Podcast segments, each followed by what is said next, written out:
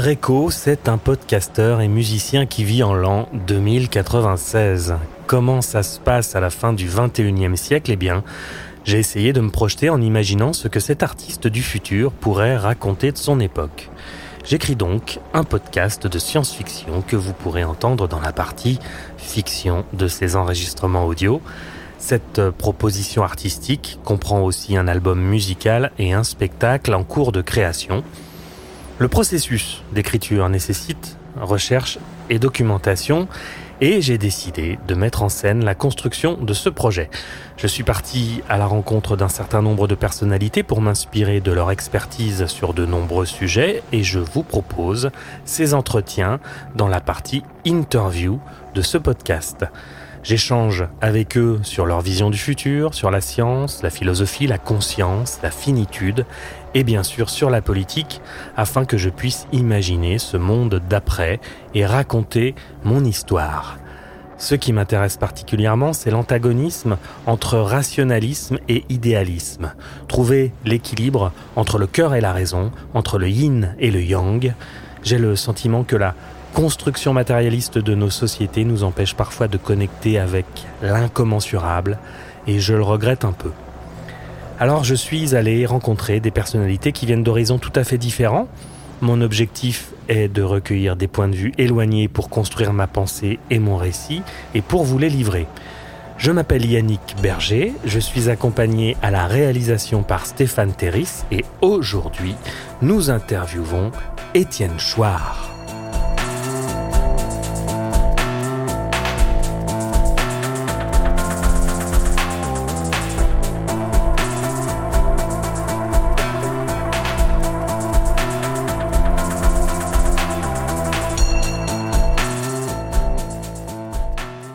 J'avais vraiment envie de rencontrer Étienne Chouard. Comme euh, dirait François Bégodeau, c'est quelqu'un dont la pensée est consistante. C'est quelqu'un de brillant et je me disais, comme ça, de loin, qu'il avait l'air euh, d'être très respectueux dans le rapport humain et tout à fait bienveillant. Et le réel me l'a confirmé. Nous avons passé un très chouette moment avec lui. On s'est un peu caillé parce que sa chaudière était en panne.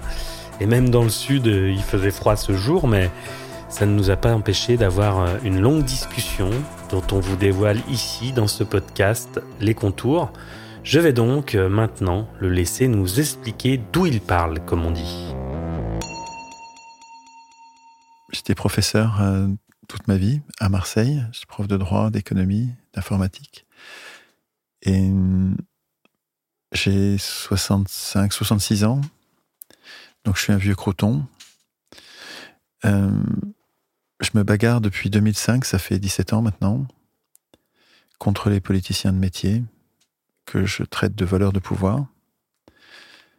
Je, je pense que quand ces gens-là écrivent la Constitution, c'est-à-dire leur, contrat de travail, ils sont en abus de pouvoir complet, ils sont en, en conflit d'intérêts.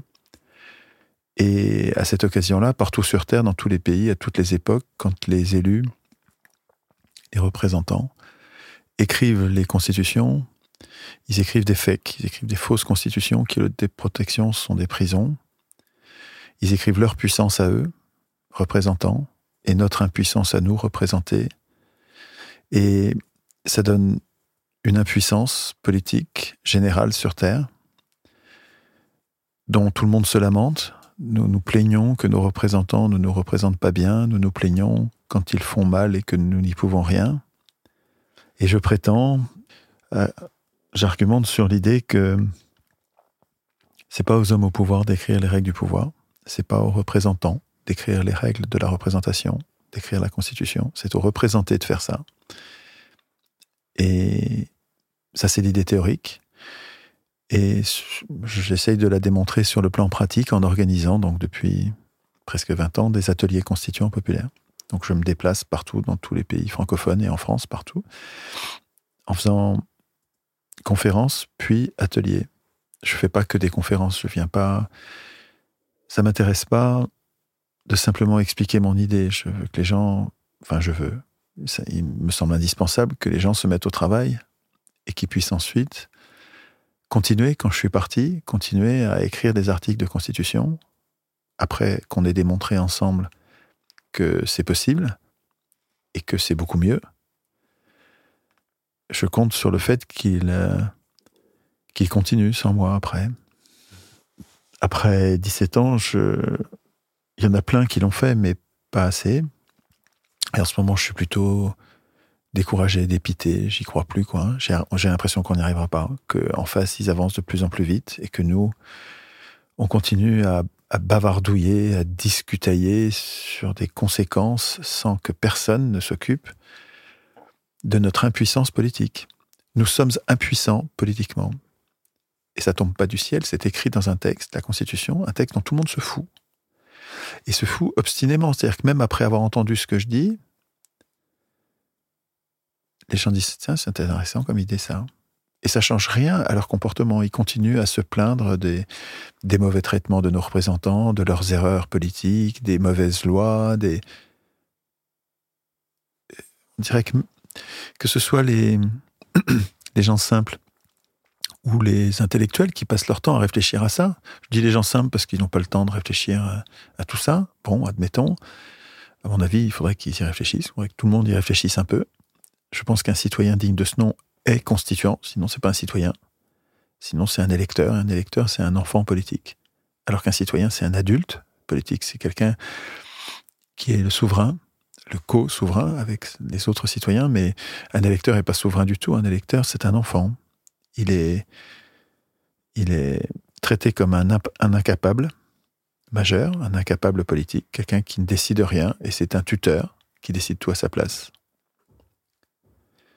Et je ne vois pas comment on va s'émanciper sans reprendre le contrôle des règles de notre représentation.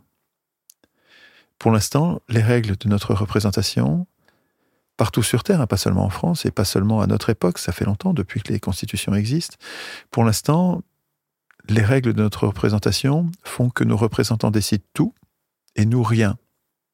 Ils sont nos maîtres. Ils ne sont pas nos serviteurs, ils sont nos maîtres. C'est pas une fatalité, ça. Hein. ça changerait si c'est nous qui écrivions les règles. Ça n'est une fatalité que si nous laissons les représentants écrire les règles. Mais nous, jamais nous ne votons nous élisons. Élire, c'est pas voter. Élire, c'est renoncer à voter. Nous élisons ceux qui vont tout voter à notre place. Mais nous, on vote rien, sauf en cas de référendum. Mais les référendums, c'est sur les questions qu'on nous a posées, mais on ne nous pose jamais les questions qui nous intéressent. On nous pose des questions, des questions auxquelles on, peut répondre que par oui, et comme ça, ça, ça sert de plébiscite. Mais il faudrait que les référendums soient d'initiative populaire. Mais ça, c'est pas prévu du tout dans la Constitution, référendum d'initiative populaire. Et si ça l'était, ce serait. si c'était écrit par les représentants, vous verriez, ce serait des fakes. Ce serait des faux. Ce serait des faux référendums d'initiative citoyenne. Il faut que ce soit nous qui l'écrivions. Parce que les représentants ont, peur de nous. Et donc, ils ne nous laissent aucun pouvoir. Donc, euh, s'il n'y a pas des intellectuels pour relayer cette idée, alors que cette idée, de mon point de vue, est la seule qui nous permettrait de nous émanciper, ben, l'idée va pas progresser et on va continuer à être opprimé, oppressé, exploité. Mais bon, c'est bien fait pour nous. Hein. On est, c'est la sélection naturelle, hein, Morocon. Voilà, on n'est pas capable de se défendre. On n'est même pas capable, même après avoir entendu l'explication, on n'est pas capable de changer notre comportement et de, se mettre à écrire des articles et à convaincre nos voisins, nos, copains, nos cousins, les, gens qu'on connaît, les inconnus dans la rue. On n'est pas capable de, faire grandir l'idée, quoi. Bon, bah, l'idée grandira pas et, on restera des électeurs, c'est-à-dire des enfants asservis à des tyrans cruels que sont les représentants. Bon, bah moi j'étais arrivé tout frais, tout pimpant, en venant chercher des réponses pour le monde d'après auprès d'Étienne Chouard. C'est vrai qu'on a commencé fort, on tape dans le dur direct, on vise le cœur, on s'embarrasse pas avec l'espérance. Mais il faut préciser tout de même que cet entretien avec euh, Étienne a été réalisé avant les mouvements sociaux contre la réforme des retraites et qu'aujourd'hui, peut-être qu'il serait plus enclin à se réjouir d'une prise de conscience populaire qui semble grandissante. Quoi qu'il en soit, moi, je n'ai pas 20 ans de lutte derrière moi et c'est vrai que la lutte, ça épuise. Et puis, euh, équipé de mon cerveau politique presque neuf, j'ai tendance à me dire qu'il y a une vraie prise de conscience, que je vois beaucoup de gens percutés. Mais c'est vrai que la machine libérale est tellement lourde, tellement puissante qu'il faut du temps. Mais peut-être qu'on n'en a pas du temps. Pas sérieux, quoi. Il faut s'entraîner un petit peu. On n'a pas besoin d'écrire, on n'a pas besoin de passer son temps à écrire la Constitution, des articles. Il faut au moins en avoir écrit quelques-uns. Bon, peut-être que je me trompe et que c'est pas si important que peut-être que. Mais bon, je suis sûr de ce que je vous dis. Je pense que quand ça va péter, et ça va péter, le... je peux pas vous dire quand, je peux pas vous dire sur quel prétexte, mais l'histoire des hommes, c'est l'histoire des insurrections contre l'oppression.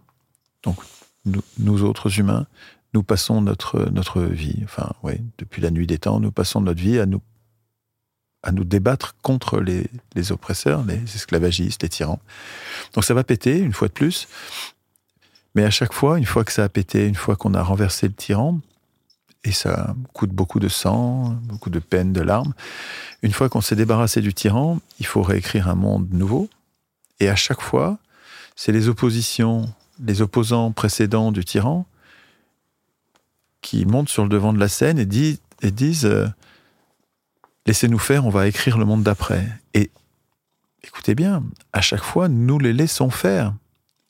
Parce qu'on n'est pas entraîné à écrire la Constitution. Et donc, là, c'est le moment d'écrire. Il faudrait écrire les articles. Il faudrait qu'on en ait une sous le coude et puis qu'on l'améliore ensemble. Mais on n'est pas prêt. On ne s'est pas entraîné du tout. Donc, on accepte d'élire l'Assemblée constituante. Toi, tu veux l'écrire Bah, écris-la. Et c'est à ce moment-là quand vous acceptez d'élire l'Assemblée constituante, quand vous ne revendiquez pas de l'écrire vous-même, vous serez opprimé. Voilà. Vous allez avoir une anti-constitution dans laquelle je vous garantis que vous serez impuissant politiquement, quel que soit le représentant qui écrit, même si c'est quelqu'un que vous aimez bien. Parce qu'il est en conflit d'intérêts, il va écrire son pouvoir. Il ne va pas écrire le vôtre.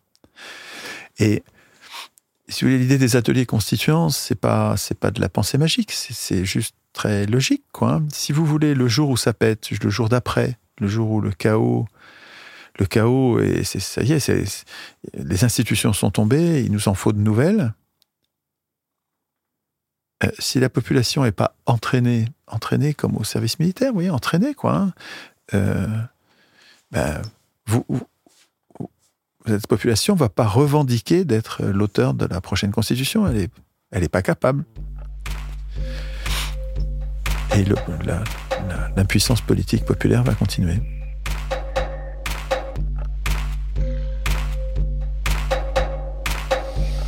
On a visité François Boulot récemment. Vous pouvez d'ailleurs écouter notre échange dans l'épisode 3 de cette série de podcasts. Et lui, sa préoccupation essentielle, c'est le niveau de conscience politique des citoyens et une certaine idée de l'éducation populaire.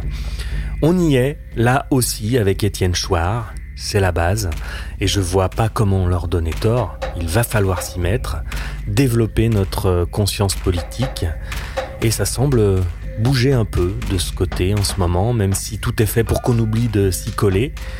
Comment ça peut se mettre en place Je ne sais pas. En tout cas, ça va être essentiel de passer cette étape de prise de conscience collective si on veut envisager un monde d'après vertueux, résilient, un peu chouette quoi. Quand j'essaie d'imaginer un monde, euh, alors pas idéal parce que ce ce sera pas idéal, mais ce sera juste beaucoup mieux. Hein.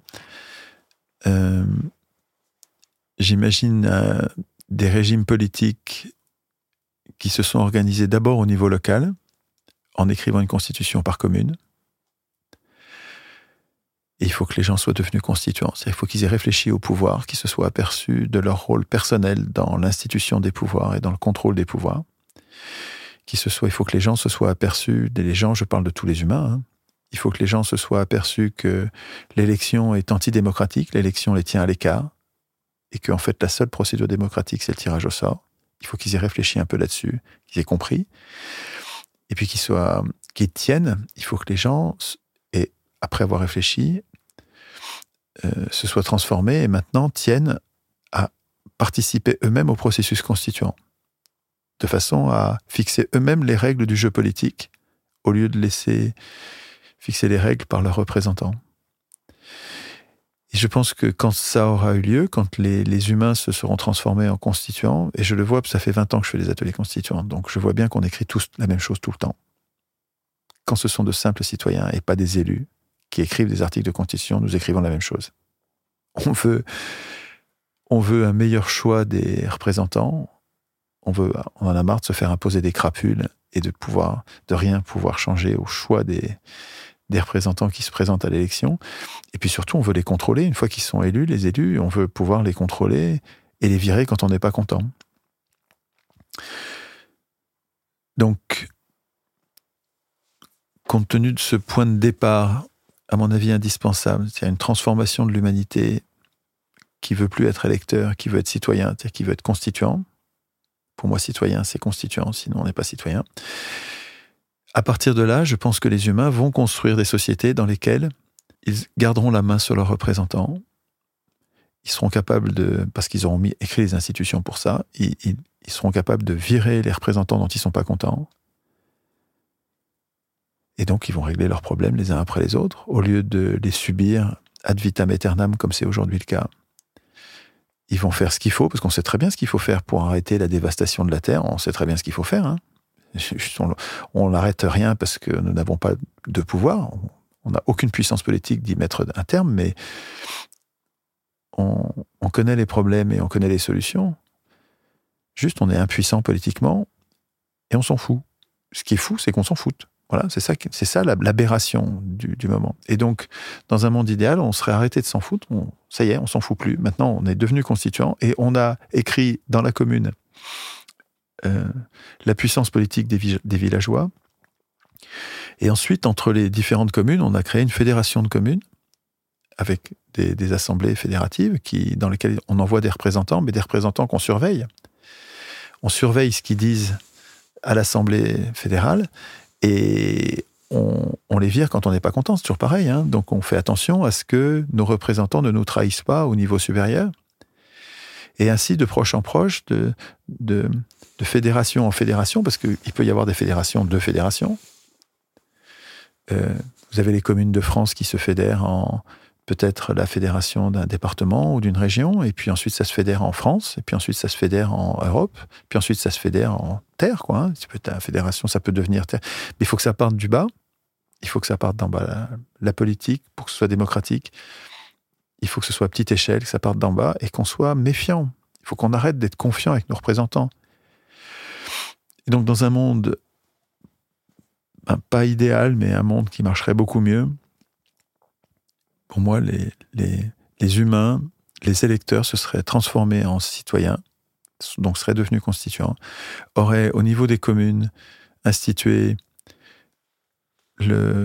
notamment le référendum d'initiative citoyenne qui leur permet à tout moment d'imposer une loi que leurs représentants ne veulent pas, d'abroger une loi que leurs représentants veulent leur imposer alors qu'ils n'en veulent pas, de révoquer un représentant qu'ils trouvent euh, indigne ou incompétent, et puis surtout de changer la Constitution. Donc ça fait quatre, mais on pourra en imaginer d'autres si vous voulez, mais il, y a, fait au moins quatre grandes catégories de référendum d'initiative citoyenne, et je ne vois pas comment les humains vont s'émanciper s'ils n'ont pas de RIC.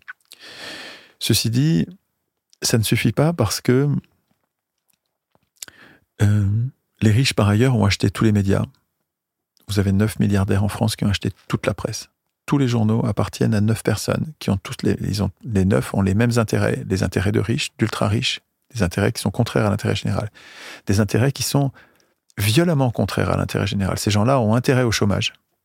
Le chômage est une construction politique qui sert à faire peur aux gens, sert à faire peur, peur aux travailleurs, à les intimider, à les inquiéter pour qu'ils soient pas revendicatifs, qu'ils revendiquent pas de salaire, qu'ils revendiquent pas de, de sécurité, de conditions de travail, donc c'est comme un fouet de négrier, hein, le chômage. Et les, très riches, qui font travailler les autres, ont besoin que les autres en question aient peur. Et donc le chômage est institué. Il est voulu. Mais si vous, si vous décidez de doter votre puissance publique que vous avez instituée par ailleurs, vous la dotez du pouvoir de création monétaire, en lui disant on vous donne ce pouvoir parce que on veut que vous nous débarrassiez du chômage, on veut que vous donniez du travail à tout le monde. Il n'y aura rien de plus simple. Hein. Le, il ne faut pas donner de l'argent contre rien. Mais si vous donnez de l'argent contre du travail, du travail utile qui a été délibéré politiquement, ce travail est utile, nous voulons, bah, par exemple, nous voulons isoler toutes les maisons du pays. On veut les isoler en triple vitrage, une très bonne isolation pour plus avoir de déperdition d'énergie, euh, pour euh, plus être gaspilleur. Donc c'est un chantier, nous en avons délibéré, nous savons que ça va coûter, mais on le veut politiquement, c'est utile pour le bien commun, ça va nous, ça va nous, nous rendre plus indépendants sur le plan énergétique et ça va, ça va améliorer le confort de tout le monde, c'est bien, c'est ça qu'on veut.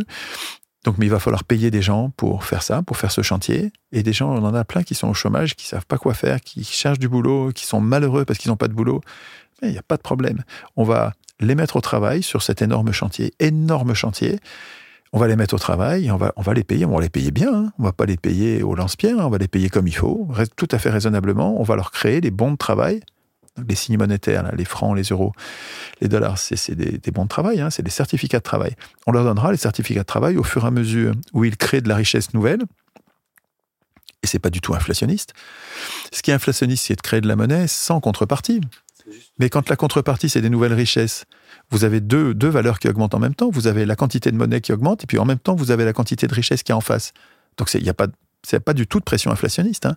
La pression inflationniste, elle est quand on crée de la monnaie sans contrepartie.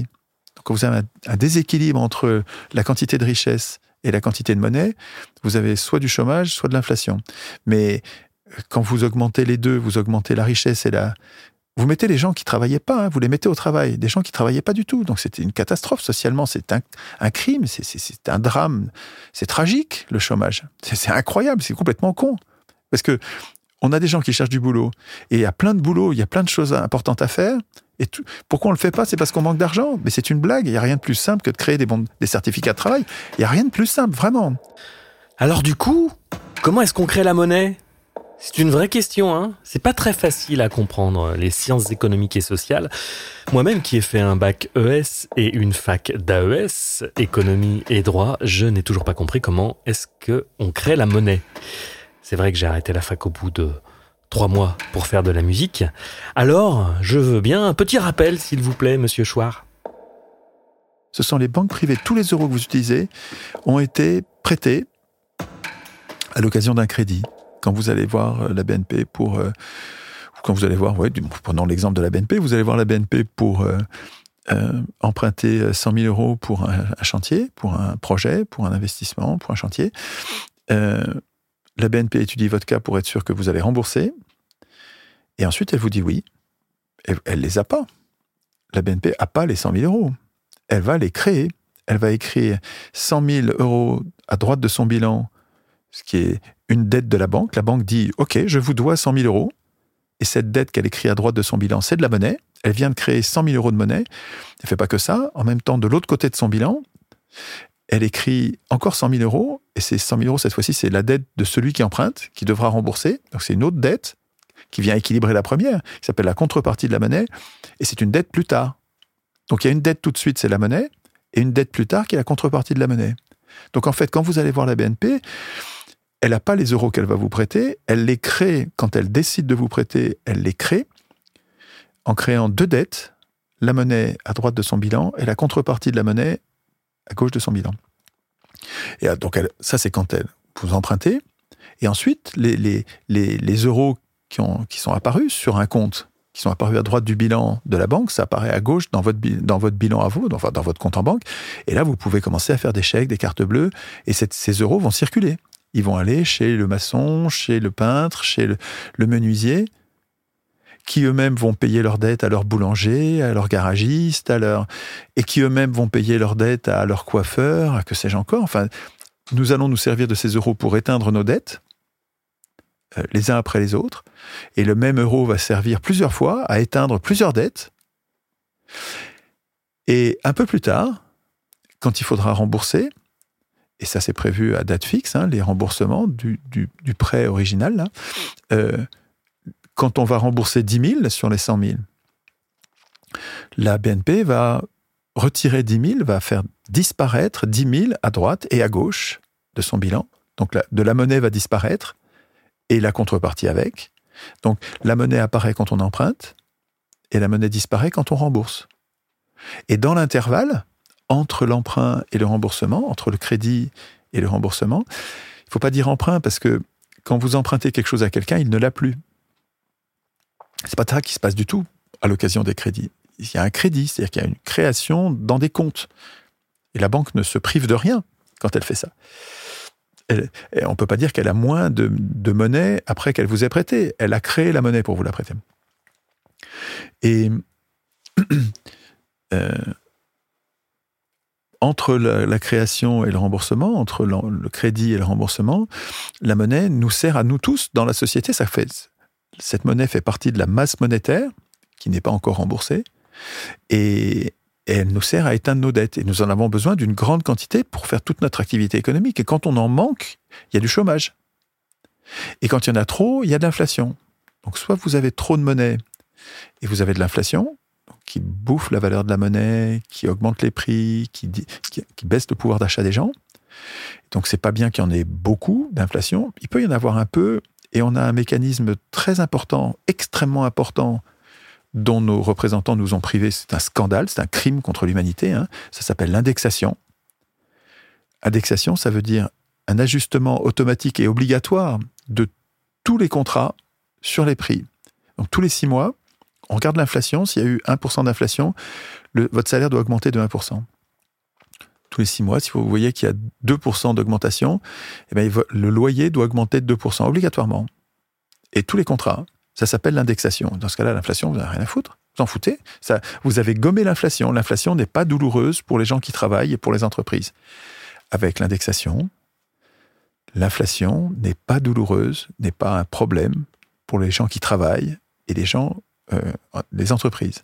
Ah, par contre, pour les rentiers, qui ont un tas d'or, un tas de monnaie, pas d'or, mais de monnaie, les, gens, les rentiers qui ont des grandes quantités de monnaie et qui ne travaillent pas, eux, ils voient leur, euh, leur tas d'or, enfin leur tas de, de monnaie fondre en valeur. Et donc, eux, ils détestent l'inflation. Et parce que c'est des rentiers, c'est des oisifs, c'est des privilégiés, c'est des, des, des, parasites. Mais euh, les gens qui travaillent sont, comme protégés par, de l'inflation par l'indexation. Et dans les années 80, Mitterrand et sa bande, c'était Fabius et Delors, ont désindexé les salaires des prix. Donc à partir de ce moment-là, les gens ont commencé à s'appauvrir. Et c'est sournois, hein, parce que c'est petit à petit, on s'en rend pas compte, c'est juste les prix qui augmentent et nos salaires qui ne sont pas adaptés à l'augmentation des prix. Donc on s'appauvrit petit à petit. Mais on s'est beaucoup appauvri depuis les années 70 à cause de ça. Ce qu'il y a de bien avec Étienne Schwartz, c'est qu'il euh, réfléchit concrètement et qu'il a pris le temps de répondre aux problèmes que pose la mise en place d'une démocratie de manière pratique. Il a des réponses, un peu comme euh, Bernard Friot. Pour moi, ce sont euh, des gens qui ont de vraies propositions pour construire le monde de demain.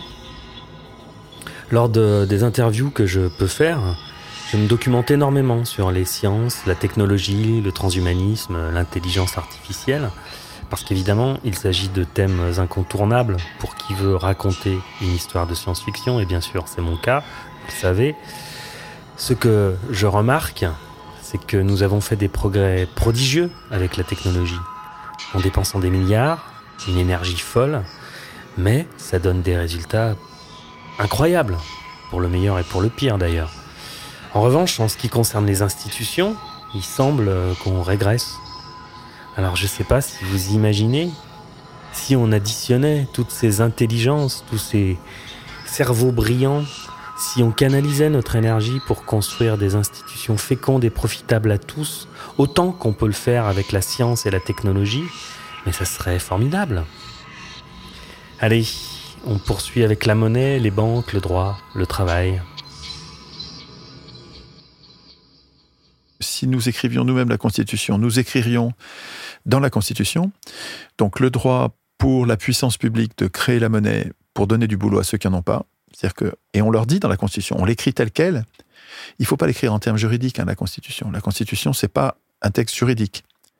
Les profs de droit, les intellectuels du droit, les théoriciens du droit se sont appropriés la Constitution en en faisant un secteur qui s'appelle le droit constitutionnel. Ils ont dit, on s'en occupe. Mais c'est déconnant, il ne faut pas qu'on les laisse faire.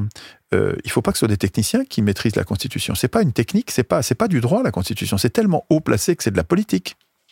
Et donc il faut que vous sachiez. Enfin, vous faites comme vous voulez, hein, vous êtes grand, vous faites comme vous voulez. Mais je vous déconseille formellement de vous abandonner à des experts pour la Constitution fût-il prof de droit, on s'en fout. C'est réfléchissez à la Constitution, vous allez voir, vous allez inventer des tas de mécanismes qui n'ont jamais existé dans les constitutions, qui sont toutes des fakes et qui sont jamais défendus par les profs de droit, parce que les profs de droit sont très conservateurs.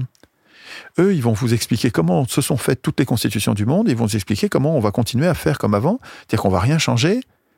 Comptez pas sur les profs de droit pour faire la révolution. Hein. Donc le problème, c'est que c'est vraiment à vous de le faire, il faut que vous y réfléchissiez. Donc, quand vous allez écrire vous-même votre constitution, vous allez, il me semble, hein, c'est raisonnable, vous allez donner à la puissance publique que vous êtes en train d'instituer le pouvoir de création monétaire en lui disant, on vous donne ça, on vous donne le pouvoir de création monétaire pour que vous nous débarrassiez du chômage. Pour, vous allez être employeur en dernier ressort et votre boulot d'État, vous êtes l'État, vous êtes nos représentants, mais votre boulot, c'est de donner du, donner du travail à ceux qui n'en ont pas, avec des grands chantiers qu'on va décider ensemble. Vous allez nous les soumettre au référendum et on va vous dire ce qu'on considère comme des travaux importants pour donner du travail à ceux qui n'en ont pas, pour que tout le monde ait du boulot. Mais là, vous êtes en train d'établir la prospérité. Vous êtes en train de vous débarrasser d'un fléau qui n'est pas du tout une fatalité. Hein. Le, le, chômage, c'est pas une fatalité, c'est juste une construction politique, comme je vous disais. C'est un complot contre le bien commun le chômage est un complot des riches contre les pauvres pour avoir des bas salaires et donc des hauts profits. Mais c'est n'est pas du tout une fatalité. Si nous écrivons la Constitution, on va donner à nos représentants la mission explicite, on va, on va le dire en toutes lettres, on va l'écrire. On vous donne le pouvoir de création monétaire pour qu'il n'y ait plus de chômage. Les banques pourront, si elles veulent prêter de l'argent, mais il faudra qu'elles l'empruntent d'abord en payant un intérêt et puis qu'elles reprêtent un, un, taux d'intérêt supérieur si elles veulent. Elles pourront l'emprunter à l'État ou à qui elles veulent, mais c'est plus elles qui vont pouvoir créer la monnaie, bien sûr. Il faut que. Si vous voulez, le mécanisme du crédit, il est, il est très euh, vertueux, il est très... De, de, permettre à des, à des jeunes gens qui s'installent de euh, d'acheter leur maison pendant qu'ils sont jeunes et de vivre dans leur maison pendant qu'ils sont jeunes et de travailler ensuite pour donner la contrepartie de la monnaie qu'ils ont utilisée pour créer la, la maison. C'est-à-dire de, de, répartir sur, la durée de leur vie le, travail nécessaire pour vivre dans leur maison et donc leur permettre d'avoir leur maison tout de suite, bah, c'est vachement bien. Il faut garder ça. Mais simplement, il ne faut pas que ce soit des banques privées qui aient le pouvoir de faire ça. Donc c'est à la puissance publique de, faire de faire crédit et de, s'il y a un intérêt, de toucher un intérêt, peut-être, ça se discute, lequel. Il faut que le taux d'intérêt soit au moins égal à l'inflation, quoi. Mais est-ce qu'on a besoin que le taux d'intérêt soit supérieur à l'inflation? Ben, ça se discute, c'est politique, ça dépend peut-être des cas. Et le revenu du crédit qui vient de l'intérêt, ça s'appelle le seigneuriage.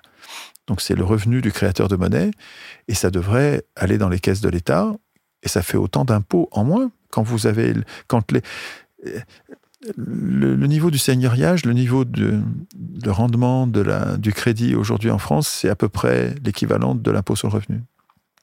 Si vous donniez ce revenu-là à l'État, c'est-à-dire si vous nationalisez les banques, il n'y a pas besoin de mettre au chômage tous les gens qui travaillent dans les banques, hein, pas du tout. Ils continuent à faire leur boulot, ils connaissent bien leur clientèle, ils savent bien, connaissent bien le tissu industriel des PME. Ces gens-là font bien leur boulot. Il, y a, suffit qu'ils deviennent fonctionnaires, quoi. Hein. Ils deviennent euh, serviteurs de l'État, voilà, et, et, ils continuent à faire bien leur boulot comme ils le font aujourd'hui, sauf que le seigneuriage, au lieu d'aller dans les poches de privilégiés, vraiment, c'est une rente, hein, l'intérêt. Euh, sur le crédit, euh, et ben ça va dans les caisses de l'État et il n'y a plus besoin de l'impôt sur le revenu. Donc vous pouvez supprimer l'impôt sur le revenu puisque vous l'avez remplacé par la, rente que nous avaient volée les, usuriers en prenant en nous, volant la création monétaire qui, est force. Enfin, la monnaie c'est un bien commun, c'est ultra politique, ça devrait pas être dans les pattes d'acteurs privés. Donc il faut le reprendre, il faut le reprendre aux banques ou, ou nationaliser les banques, ce qui revient au même, c'est-à-dire faire de l'activité bancaire une activité euh, ultra stratégique et donc sous contrôle citoyen euh, et sans, sans but lucratif.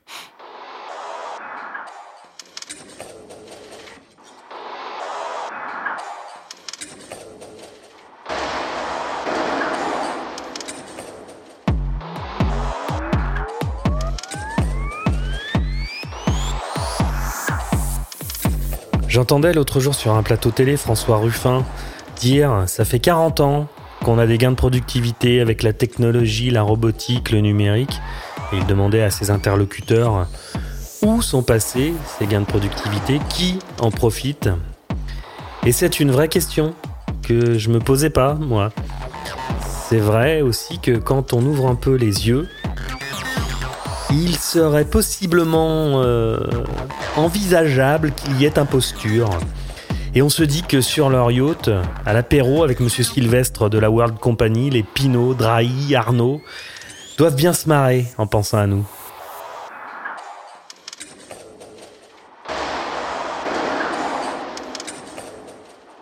Ça fait des siècles que les humains inventent toutes sortes de machines et de procédés, de méthodes de travail pour travailler moins, en imaginant que leurs enfants auront moins à travailler, seront plus libres, auront plus de temps. De temps pour vivre, pour faire de la musique, de la philosophie, pour s'aimer, faire l'amour. Que sais-je encore? Et ça fait des siècles qu'on se fait voler les gains de productivité par les propriétaires des machines. Ça fait des siècles que ça dure. Euh, nous devrions travailler beaucoup moins. On n'a pas du tout besoin de travailler tant que ça on travaille parce que on, a sur le dos des parasites euh, euh, goinfres, insatiables. Un proverbe africain qui dit plus le diable en a, plus le diable en veut. Les, actionnaires et les propriétaires, d'une façon générale, les oisifs, les rentiers, les parasites en fait, hein, euh, nous condamnent aux travaux forcés parce que ils ont le pouvoir de le faire. Mais si nous avions la puissance politique de leur résister, on travaillerait beaucoup moins mais beaucoup moins. La productivité, depuis même, prenez 50 ans, 100, ans, 50 ans, comme vous voulez. Prenez la productivité, les gains de productivité, la productivité a décuplé, multiplié par 10. Nous devrions travailler 10 fois moins. Mais pas du tout, on travaille autant. Alors il y a eu des, des baisses du temps de travail, hein, mais c'est des miettes par rapport aux gains de productivité. Le temps que nous avons, le temps que nous avons gagné, donc, euh, le, temps dont vous avez besoin pour euh, le retour sur soi, pour des activités autres que le travail, pour des activités personnelles, euh, je pense que si vous écrivez vous-même la Constitution, vous allez vous émanciper de vos maîtres et de, de, des. Vous allez sortir des différents pièges capitalistes, des pièges qui sont bâtis de toutes pièces pour vous condamner aux travaux forcés, et vous prendre toute la plus-value. C'est-à-dire tout ce que vous créez, ou presque, va vous être volé, et on va vous laisser juste ce qu'il faut pour survivre. Alors survivre de mieux en mieux, parce qu'il y a tellement de richesses qu'on peut leur laisser des plus grosses miettes, quoi. Hein. Donc c'est plus confortable qu'il y a 100 ans, d'accord Mais euh, vous pourriez travailler beaucoup moins. Euh, il n'y a pas besoin de temps travailler pour, euh, pour créer toutes les richesses. En plus, il y a la moitié des richesses qui sont inutiles. Hein je pense que vraiment, quand les humains vont cesser d'être des électeurs, vont devenir des citoyens, ils vont aussi reprendre la main sur les, les parasites. Mais je parle des immenses parasites, hein, c'est des gens qui volent des milliards. Quand vous donnez 30 milliards à un milliardaire comme Arnaud ou Pinault, quand vous donnez je crois qu'il y a deux ans, c'était 70 milliards pour un bonhomme, 70 milliards de plus. Vous lui donnez 70 milliards, ils sont perdus pour la société. Vous m'entendez? Quand vous donnez des milliards à un milliardaire, il va pas les dépenser. Il va les mettre dans sa poche. Et c'est comme s'il y avait un élastique qui attrapait les billets là. Ils en sortiront plus jamais. Si jamais ils sortent de sa poche, c'est pas pour les dépenser, c'est pour les prêter. Donc il y a comme un élastique. Prêter, il faudra leur rendre. Et quand vous allez leur rendre, vous allez leur rendre avec un intérêt. Donc les, milliards que vous donnez aux milliardaires, ils sont perdus pour la société et ça va servir à siphonner encore plus d'argent, toujours avec les intérêts. si vous tendez l'oreille, vous allez entendre le bruit de l'argent qui fout le camp, qui fout le camp de la société et qui va dans les poches des milliardaires. Si vous tendez l'oreille, vous allez entendre. C'est le siphon du pognon. Le siphon à pognon que sont les milliardaires. Et c'est totalement dysfonctionnel parce que l'argent que prennent les milliardaires en dividendes et en, intérêts, et c'est des milliards et des milliards, cet argent-là manque à la société et ça se transforme en chômage. Nous n'avons pas assez de monnaie pour procéder à nos échanges et on finit par endetter toute la société. Ça va quoi. Hein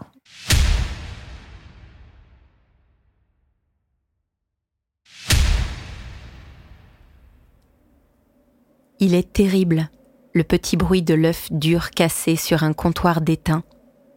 Il est terrible ce bruit, quand il remue dans la mémoire de l'homme qui a faim. Elle est terrible aussi, la tête de l'homme.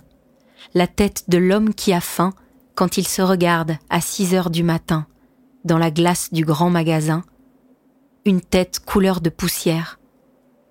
Ce n'est pas sa tête pourtant qu'il regarde dans la vitrine de chez Potin. Il s'en fout de sa tête, l'homme. Il n'y pense pas. Il songe. Il imagine une autre tête. Une tête de veau, par exemple, avec une sauce de vinaigre, ou une tête de n'importe quoi qui se mange, et il remue doucement la mâchoire, doucement, et il grince des dents doucement, car le monde se paie sa tête, et il ne peut rien contre ce monde, et il compte sur ses doigts, un, deux, trois. Un, deux, trois. Cela fait trois jours qu'il n'a pas mangé. Et il a beau se répéter depuis trois jours, ça ne peut pas durer. Ça dure. Trois jours, trois nuits, sans manger. Et derrière ces vitres, ces pâtés, ces bouteilles, ces conserves, poissons morts protégés par les boîtes, boîtes protégés par les vitres, vitres protégés par les flics, flics protégés par la crainte. Que de barricades pour six malheureuses sardines. Un peu plus loin le bistrot. Café crème et croissant chaud, l'homme titube, et dans l'intérieur de sa tête, un brouillard de mots. Un brouillard de mots. Sardines à manger, œufs durs, café crème, café arrosé, rhum, café crème, café crème, café crime, arrosé, sang. Un homme très estimé dans son quartier a été égorgé en plein jour. L'assassin, le vagabond lui a volé deux francs, soit un café arrosé. Zéro franc soixante-dix, deux tartines beurrées et vingt-cinq centimes pour le pourboire du garçon. Il est terrible. Le petit bruit de l'œuf dur cassé sur un comptoir d'étain. Il est terrible ce bruit, quand il remue dans la mémoire de l'homme qui a faim. La noblesse d'avant 1789 justifiait sa position dominante par le sang, le sang noble et bleu, comme si les aristocrates constituaient une sorte de groupe racial supérieur, par la suite, les marchands bourgeois capitalistes du XXe siècle s'abritent derrière le mérite pour justifier la domination de la classe bourgeoise sur les classes populaires. Et nul doute que le transhumaniste légitimera sa domination par les capacités intellectuelles des élites qui, selon lui, seront les seules à même de pouvoir gouverner un monde de plus en plus complexe. Le pire, c'est que ça semble souvent marcher et que certains croient, en ce qui concerne le mérite, que quand on veut, on peut. Mais ça fait longtemps hein, que les, riches font miroiter aux pauvres la possibilité de, de devenir riches à leur tour et donc du même coup de foutre la paix aux riches parce que quand vous serez riche, vous serez content qu'on vous foute la paix. Et c'est pour ça que les gens votent à droite, souvent. Hein. Alors c'est pas que, hein, il y a aussi une problématique sur les étrangers sans doute qui font que les gens votent à droite, mais là, euh, il y a un bouquin de Thomas Frank, je crois qu'il s'appelle, de mémoire, qui s'appelle Pourquoi les, les pauvres votent à droite. Et c'est un peu démoralisant parce qu'ils votent à droite parce qu'ils espèrent un jour être riches. Et quand ils seront riches, ils ne veulent pas être emmerdés avec les lois contre les riches. Donc d'une certaine façon, ils ont ce qu'ils méritent. Hein, parce que c'est comme. Ils sont pas encore riches, mais dans leur tête, c'est comme s'ils l'étaient. Enfin, ça va pas, quoi. Hein.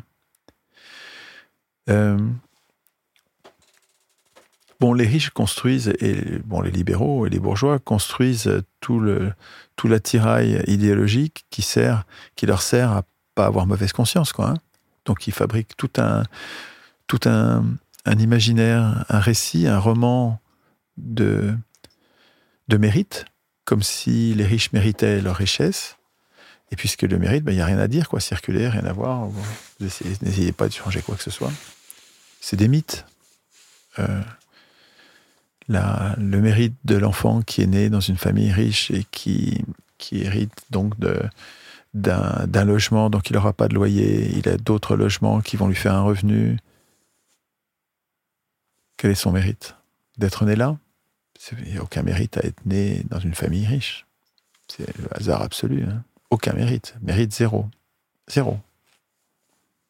Et ces gens-là vont cacher cette euh, inégalité de départ et inventer euh, des écoles qui servent à, à, les trier, à les regrouper, ces enfants de riches, ces enfants de nobles, ces enfants de, de privilégiés, qui vont devenir privilégiés à leur tour.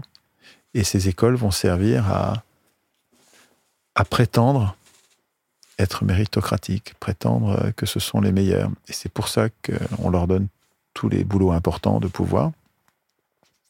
Mais tout ça n'a rien à voir avec la, réalité, le mérite réel. Il y en a qui contestent l'idée même de mérite. Je ne vais pas si loin parce que euh, je pense qu'il y a des gens qui sont plus méritants que d'autres. Euh, entre un trader qui, joue au casino finalement, qui joue à la, bourse pour, sur les matières premières et qui fait s'envoler les prix du blé pour gagner beaucoup d'argent lui-même ou sa banque, et qui affame des centaines de millions de personnes qui vont mourir de faim. Dans l'anonymat total, dans, dans des immenses pays dans lesquels la mort de quelques millions de personnes ne se voit même pas. Ce trader qui, a, qui joue au casino dans un cynisme absolu, avec une indifférence totale à la souffrance d'autrui, et qui fait monter le prix de produits de première nécessité pour des gens qui vont crever du même coup ce gars-là n'a pas le même mérite que un abbé Pierre euh, qui dévoue sa vie au bien commun et qui, qui fait ce qu'il peut pour aider tous ceux qui souffrent. Euh, on peut dire que ces gens-là sont déterminés et que finalement, nous nous croyons libres parce que nous ignorons ce qui nous détermine. Mais je trouve ça très, désespérant comme, euh, observation, comme idéologie. Si nous ne sommes pas libres, nous n'avons pas de mérite et nous ne sommes pas responsables. Moi, je vous le dis, je suis optimiste, ou plutôt je suis plein d'espérance, un terme cher à Corinne Pelluchon que nous avons rencontré récemment, se référait à l'épisode 6, moi, j'ai envie de croire que ce resserrement autoritaire, cette novlangue, ces lois de plus en plus contraignantes, la liberté d'expression en danger, c'est le signe que le capitalisme est en mode barou d'honneur. Un terme cher à Jean-Michel Beignet, se référer à l'entretien que nous avons eu avec lui dans l'épisode 1. Le capitalisme se contracte car il sent que sa fin est proche, mais Étienne Chouard n'a pas du tout mais alors pas du tout la même impression. J'ai lu ça plusieurs fois, mais ça me paraît pas. Enfin, moi, je ferais pas. Je les vois de plus en plus puissants. J'ai pas du tout l'impression qu'ils se cassent la gueule. Cette violence, il l'aurait, il l'aurait pratiquée plus tôt s'il n'y avait pas eu des contre-pouvoirs. Mais les contre-pouvoirs, il y en avait. Hein. 19e, on a construit les vrais libéraux les premiers libéraux, qui sont très critiquables, hein, mais qui étaient, c'est pas la même chose que le néolibéralisme. Hein. Les premiers libéraux avaient établi des contre-pouvoirs. Les révolutions ouvrières et les révoltes et les grèves, les occupations d'usines avaient conduit à un droit du travail, à des contre-pouvoirs. Des contre-pouvoirs qui empêchaient les pouvoirs de nous mater violemment. Mais petit à petit, les, et c'est pas lié au capitalisme, enfin, il n'y a pas que le capitalisme, hein, c'est tous les pouvoirs. Tous les pouvoirs vont jusqu'à ce qu'ils trouvent une limite tous les pouvoirs vont jusqu'à ce qu'ils trouvent une limite. S'il n'y a pas de limite, ils vont abuser. Et s'il n'y a vraiment pas de limite, ils vont chercher progressivement à s'affranchir de tout contrôle et ils vont chercher à contrôler toute la société, la totalité. C'est pour ça qu'on parle de régime totalitaire. Un régime totalitaire, c'est un régime qui qui n'a pas de limite et qui veut contrôler toute la société jusque dans l'intimité des gens. Mais c'est pas, il n'y a pas que le capitalisme, le, le, soviétisme, le hitlérisme, le, maoïsme, tous ces régimes-là étaient pas, pas capitaliste, c'était ou du capitalisme. Mais enfin bon, c'est en fait euh, derrière l'idée marxiste aussi, il y a un, un risque totalitaire très fort. Hein. Le quand vous théorisez la dictature du prolétariat par un retour de balancier, moi je trouve excessif. Hein, C'est-à-dire qu'on pousse le, on a tellement été exploité qu'on pousse le bouchon de l'autre côté en disant bah c'est les exploités qui vont devenir exploiteurs. Ben, on se dirige pas vers une société de liberté, d'égalité, de fraternité, pas du tout quoi. Hein. Ça va être la euh, dictature du prolétariat, mais ça va être une dictature. Euh... Je, le totalitarisme, je crois que c'est de mon point de vue, qui réfléchit à la Constitution, aux vraies constitutions, au processus constituant, au pouvoir, aux limites des pouvoirs, aux dangers des pouvoirs. Le totalitarisme, pour moi, c'est le bout d'un processus, mais le processus, il existe depuis longtemps. C'est un processus d'autonomisation que je retrouve dans tous les pouvoirs, même dans la famille, même dans une association, même dans, une entreprise, euh, bien sûr dans un État, mais dans une commune. Partout où il y a un pouvoir, vous avez une tendance universelle, c'est comme une loi physique, euh, comme la loi de la pesanteur. Les pouvoirs ont tendance, une tendance ontologique dans leur, dans leur être même, ils ont tendance à s'autonomiser. Nous devrions apprendre à nos enfants à lire, à écrire, et en matière politique, nous devrions leur apprendre que les pouvoirs, tous, ont tendance tendance, ils vont pas forcément y arriver. Hein. ça dépend de, leur environnement qu'on, l'environnement qu'on leur aura préparé. Mais ils ont tous tendance à s'autonomiser, c'est-à-dire à s'affranchir progressivement de tout contrôle pour pouvoir abuser. Tout pouvoir a tendance à en abuser. Tout homme qui a du pouvoir a tendance à en abuser. Et si on les laisse faire, s'il n'y a pas de constitution, parce que la constitution, ça sert précisément à les empêcher de s'autonomiser, ça devrait si ce n'était pas les pouvoirs eux-mêmes qui écrivaient la Constitution, une vraie Constitution écrite par nous, les empêcherait de s'autonomiser. Mais le problème, c'est qu'on n'a pas de Constitution. Hein. Et donc les pouvoirs s'autonomisent parce qu'il n'y a pas de limite, parce qu'on les laisse faire. Et le bout du chemin, c'est l'autonomie absolue et le contrôle total de la société.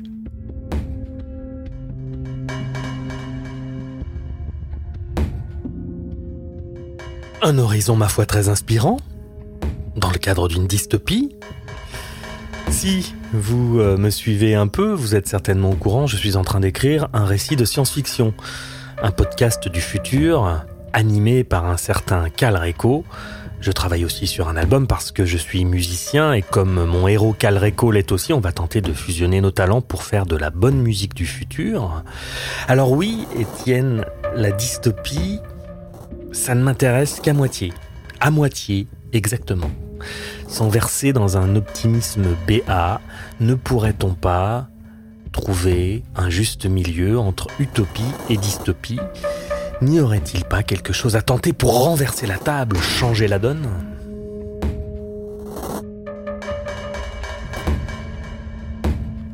Euh, C'est que le début.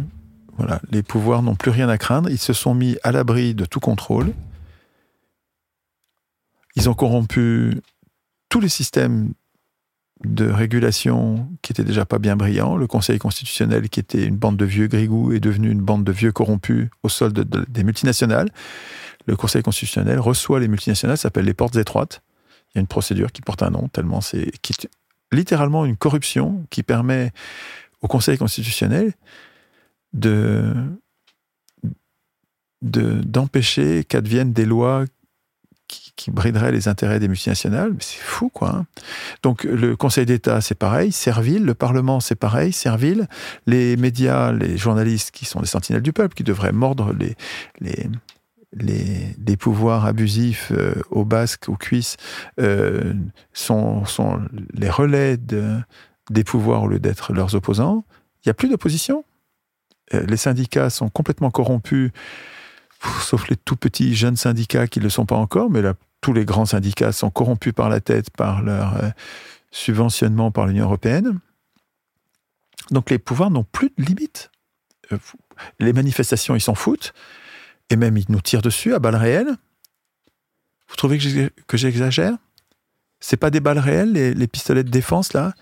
Pistolets de défense, c'est des, pas parce que c'est en caoutchouc que c'est pas réel. Hein. C'est en caoutchouc, ça te défonce la boîte crânienne, ça te fait perdre les yeux, ça te détruit la tête.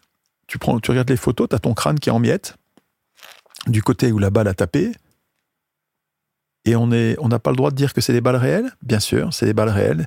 Donc la police tire à tir tendu à hauteur de la tête et vise les, vise les yeux et elle tire sur les manifestants désarmés. Donc le régime actuel, qui est un régime policier, tire à balles réelles sur les manifestants désarmés. Et, et tu as les bourgeois qui poussent des cris d'orfraie quand on, quand on prétend qu'on est dans un régime policier qui vire euh, totalitaire. La bascule sanitaire, là, c'est une bascule totalitaire, avec un contrôle total de la société. Et vous pourrez. Le prochaine étape, ça va être la suppression du cash. Donc les, usuriers sont en train de préparer, et les usuriers l'Union européenne, hein, puisque c'est la même enchance, sont en train de préparer la suppression du cash, qui va permettre, s'il n'y a plus de cash, ça va permettre de, de tuer socialement quelqu'un qui est un opposant politique.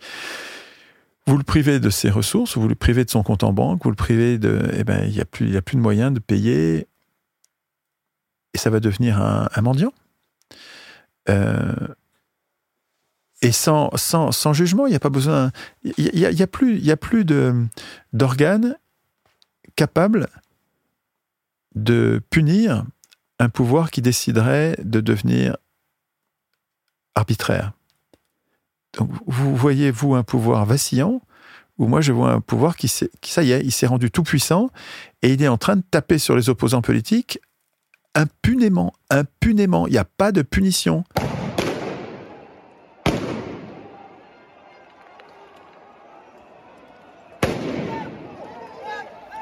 Ok, bon. À ce stade, on est encore euh, dans la thèse. Mais vous savez, après la thèse, il y a l'antithèse et la synthèse. Donc on va y venir à l'antithèse. Parce que Étienne Chouard est tout à fait capable de nous proposer un horizon désirable. Vous allez voir, dans quelques minutes, on passe du côté lumineux de la force. Mais bon, la chaudière en panne, euh, la pleine lune, la vie, quoi. Hein, même si on aspire tous à la sérénité, à l'amour, à la joie, plutôt qu'à la peur, à la dépression ou au désamour, ce monde est duel, mesdames, messieurs, et on n'obtient jamais l'un sans l'autre. Se foutent complètement de ce à quoi vous aspirez. Euh, vos maîtres euh, veulent euh, vous faire travailler pour rien, pour le moins possible. Idéalement, idéalement, Siemens faisait travailler les gens dans à Auschwitz. Donc ça pour eux, c'est sans aucun problème, aucun état d'âme. C'est la même boîte qu'aujourd'hui, hein, Siemens. IBM, enfin, toutes les. IBM programmait pour gérer les populations dans les camps, là. Mais Siemens faisait travailler des gens gratuitement. Donc, euh, le pouvoir, quand il n'a pas de limite, il va jusqu'au bout, c'est-à-dire que c'est des camps de concentration. Et, quand les gens meurent, c'est pas grave, il y en a d'autres qui viennent par train, qui les remplacent, ils n'ont rien à foutre, ils nous considèrent comme, comme des fourmis. Mais euh, vous avez l'impression que parce qu'en face, il y a une population qui aspire à autre chose, ça va, ça va s'effondrer, le système de domination, le système d'exploitation? Moi, je vois un système d'oppression qui a jamais été aussi fort, qui a jamais eu autant d'outils de surveillance, de maltraitance des opposants politiques, les vrais opposants politiques, comme par exemple les, les soignants qui refusent le vaccin. C'est bien leur droit le plus strict, évidemment, de refuser d'être euh, injecté. Euh, c'est leur droit le plus strict. Ça fait partie des droits de l'homme, ça fait partie des droits les plus fondamentaux, les plus importants, qui sont violentés mais au dernier degré dans cette affaire. Euh, quand ils sont suspendus, il faut se rendre compte que ce sont des opposants politiques. Les, les soignants qui refusent d'être euh, vaccinés sont des gens qui auraient très facilement pu faire des faux. Ils sont soignants, c'est facile d'avoir un faux certificat médical et dire moi j'ai été vacciné. D'ailleurs, il y en a plein qui l'ont fait, évidemment. Il y en a plein qui ont dit qu'ils étaient vaccinés alors qu'ils ne le sont pas, c'est des faux. Mais les résistants là qui, disent moi je veux pas être vacciné, c'est des gens qui auraient le moyen de faire des faux, mais qui veulent pas le faire et qui résistent ostensiblement, c'est-à-dire que c'est des vrais résistants avec le courage qui va avec. Et donc ils sont extrêmement dangereux pour les pouvoirs, ces gens-là. Donc le pouvoir avec le, le pouvoir, par définition, abusif, euh, qui voit ces, gens qui lui résistent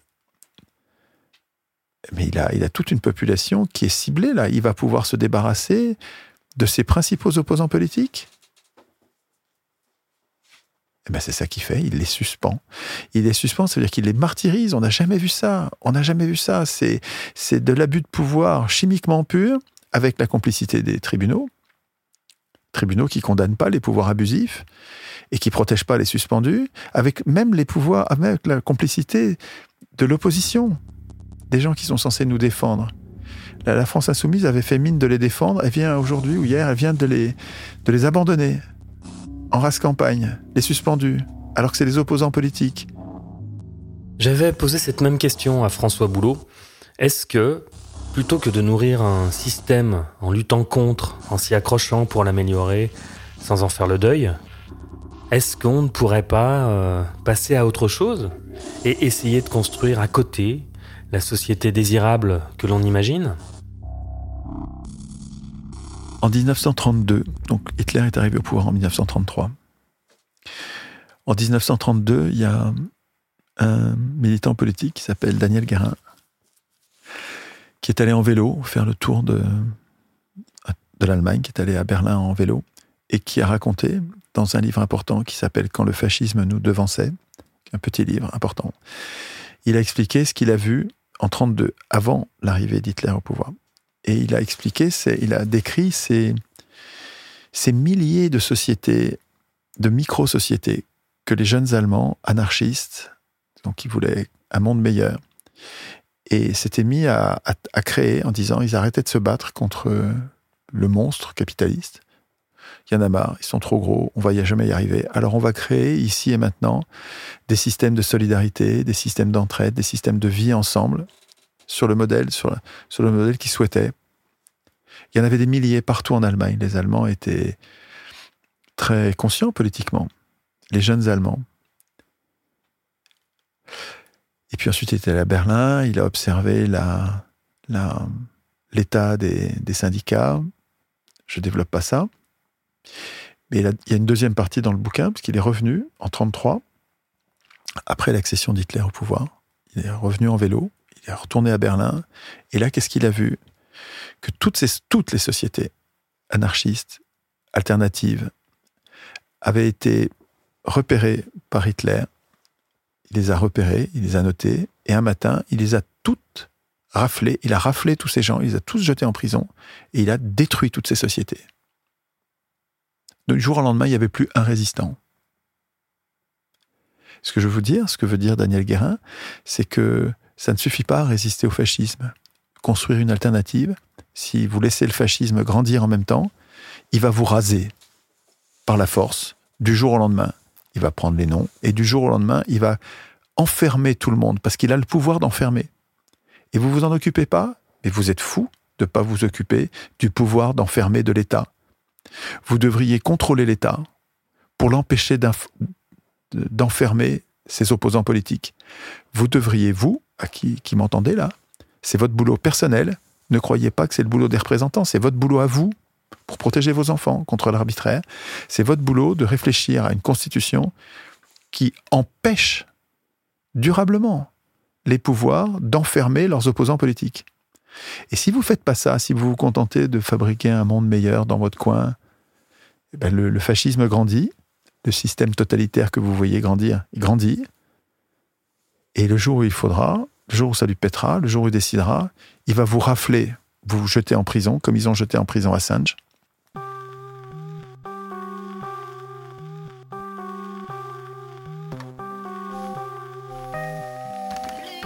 Sommes-nous inconscients? Allons-nous nous réveiller? Et si le meilleur moyen de construire le monde d'après, c'était de le rêver, joyeusement, avec espérance, le sourire aux lèvres? Après cette discussion avec Étienne Chouard, je vous l'avoue, un peu sombre, un poil déprimante, certainement pragmatique, mais pas très engageante, On a évoqué l'avenir et je lui ai posé cette question rituelle, celle que je pose à chacun de mes invités. Nous sommes en 2096. Que s'est-il passé depuis les années 20 dans le monde sur les plans politiques, écologiques, institutionnels, etc., etc. Et là, et là, mesdames, messieurs, c'est pas la même tambouille. Là, ça fait zizir. Et oui, se projeter vers ce qu'on aimerait voir advenir, c'est satisfaisant, c'est joyeux et c'est utile, car la pensée est créatrice. Cette idée, euh, son heure est venue, elle grandit, les, les gens, au lieu, les gens ne supportent plus de n'être que des électeurs, se sont transformés en un siècle en citoyens, ils se sont entraînés, et lors de la révolution qui a eu lieu, disons, en 2050. Ça a pété, mais ça n'a pas pété comme d'habitude, ça a pété dans des populations où partout sur Terre, les gens faisaient des ateliers constituants, ça faisait dix ans qu'ils s'entraînaient, et qu'ils s'entraînaient avec des voisins, des inconnus, pour, pour être de plus en plus nombreux. Et en 2050, quand ça pète, en fait, ça pète pas dans une population d'électeurs, ça pète dans une, une population d'aspirants constituants, d'aspirants citoyens, des gens qui voudraient être citoyens, et donc on est très nombreux, on fait sauter les régimes euh, corrompus, pourris, abusifs. Ils rentrent chez eux, la police nous a aidés, l'armée aussi. Ça y est, on a renversé les tyrans.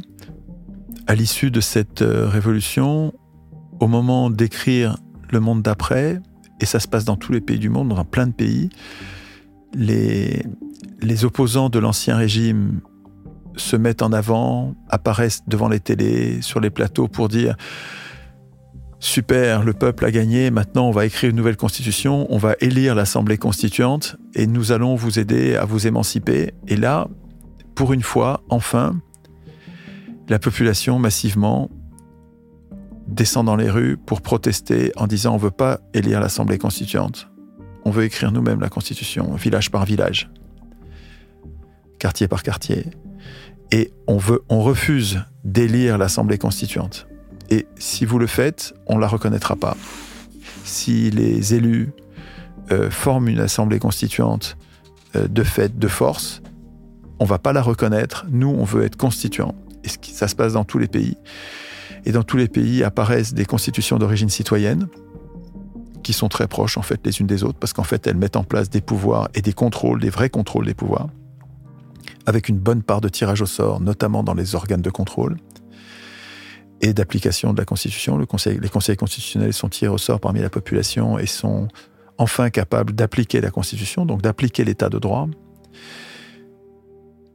Et entre 2050 et 2096, les populations enfin rendues puissantes par leur propre action constituante se sont donc donné les moyens de réformer ce qu'ils savaient qu'il fallait réformer, mais qu'ils ne pouvaient pas faire avant parce qu'ils étaient impuissants.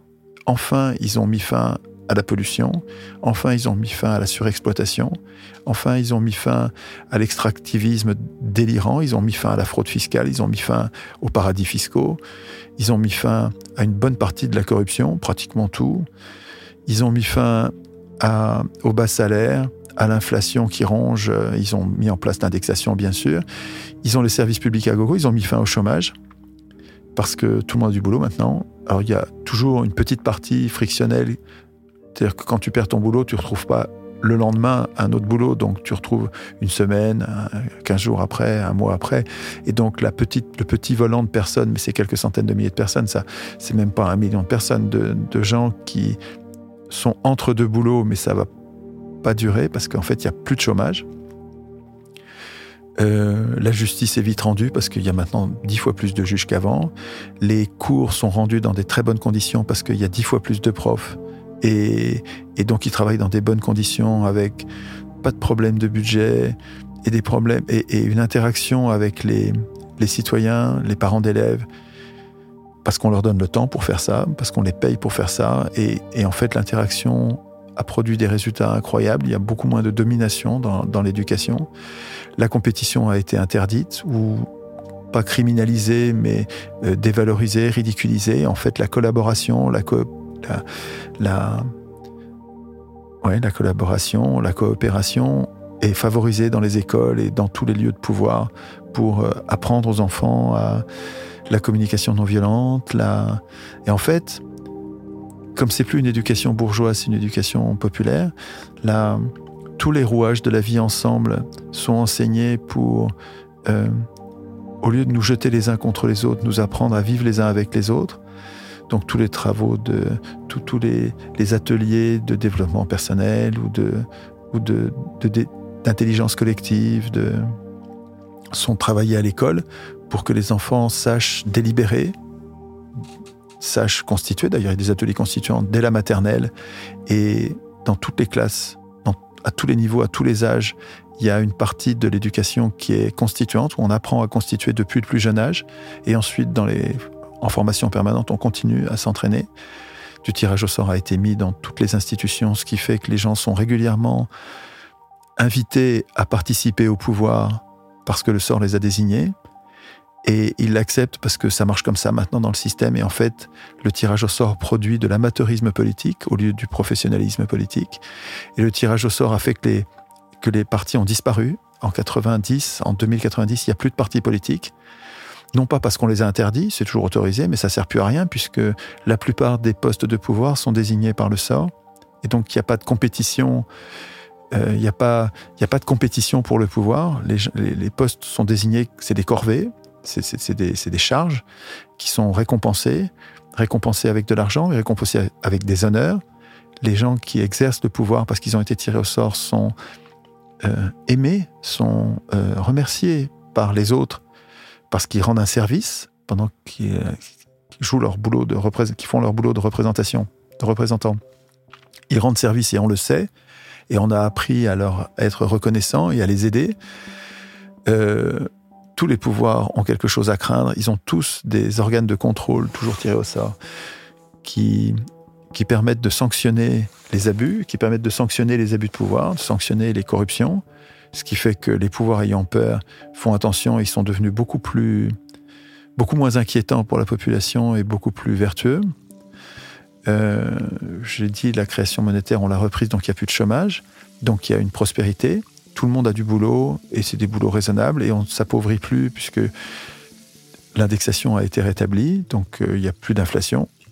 Il y a de l'inflation, mais euh, le pouvoir d'achat réel reste le même parce que les, revenus sont indexés. Les médias, on a repris les contrôles en 2050 dans la Constitution d'origine citoyenne, on a bien sûr institué le RIC en toute matière, et puis on a repris les médias aux riches. C'est-à-dire qu'on a obligé les riches à rendre les médias. Donc on les a nationalisés, on en a fait des services publics sous contrôle citoyen. Ils sont très divers et variés, mais ils sont, euh, ils sont plus appropriables. Ils sont plus, on peut plus acheter un média. Euh, les médias appartiennent à ceux qui les fabriquent et qui les lisent ou qui les regardent. Et ce faisant, alors ça s'est pas pratiqué, c'est pas apparu tout de suite, mais dans les années qui ont suivi, des tas de médias nouveaux se sont créés, qui sont devenus très performants et euh, qui n'ont pas pu être achetés, donc ils sont restés fidèles à leur ligne de départ, au lieu que par exemple Libération, qui était un journal qui défendait la classe ouvrière, a été acheté par un banquier, c'est devenu un journal de banquier, un journal, un ennemi du peuple. Ça, c'est plus possible, la Constitution l'interdit, et elle l'interdit en étant elle-même la Constitution appliquée par le peuple lui-même. Donc euh, elle est vraiment appliquée. Elle n'est pas appliquée par le Conseil constitutionnel qui est composé de, de, gredins, d'anciens présidents. C'est pas du tout comme ça. le Conseil constitutionnel, il a changé. Maintenant, il est tiré au sort parmi les citoyens. En fait, le Conseil constitutionnel, c'est l'Assemblée constituante qui a été tirée au sort et qui est restée constituante une fois que par référendum, nous avons adopté la Constitution qu'elle nous a préparée. C'est donc des simples citoyens, il n'y a pas de professionnels de la politique là-dedans. Et cette, assemblée constituante, elle reste mobilisée, c'était prévu dans la Constitution, elle reste mobilisée comme conseil constitutionnel pour appliquer la Constitution qu'elle a elle-même écrite. Et elle est renouvelée par tiers tous les ans, par exemple, donc c'est des mandats de trois ans. Et euh, euh, donc c'est toujours c'est des gens différents, c'est des gens, mais c'est des simples citoyens qui sont chargés d'appliquer la Constitution. Il n'y a plus de problème de crèche, les enfants sont bien traités, il y a des crèches partout. Le, pays s'est euh, revitalisé. Donc vous savez qu'il y a des déserts. Aujourd'hui, il y a des déserts partout. Parce que les écoles ont disparu, les postes ont disparu, les commerçants sont partis. Et les grandes surfaces ont, ont tué tous les petits commerces.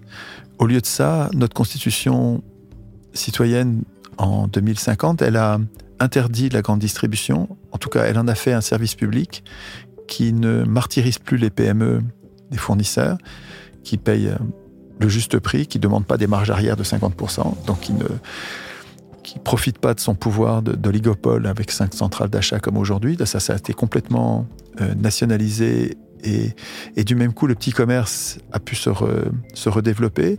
Les, les autoroutes, il n'y a plus de péage. Les parkings, il n'y a plus de péage.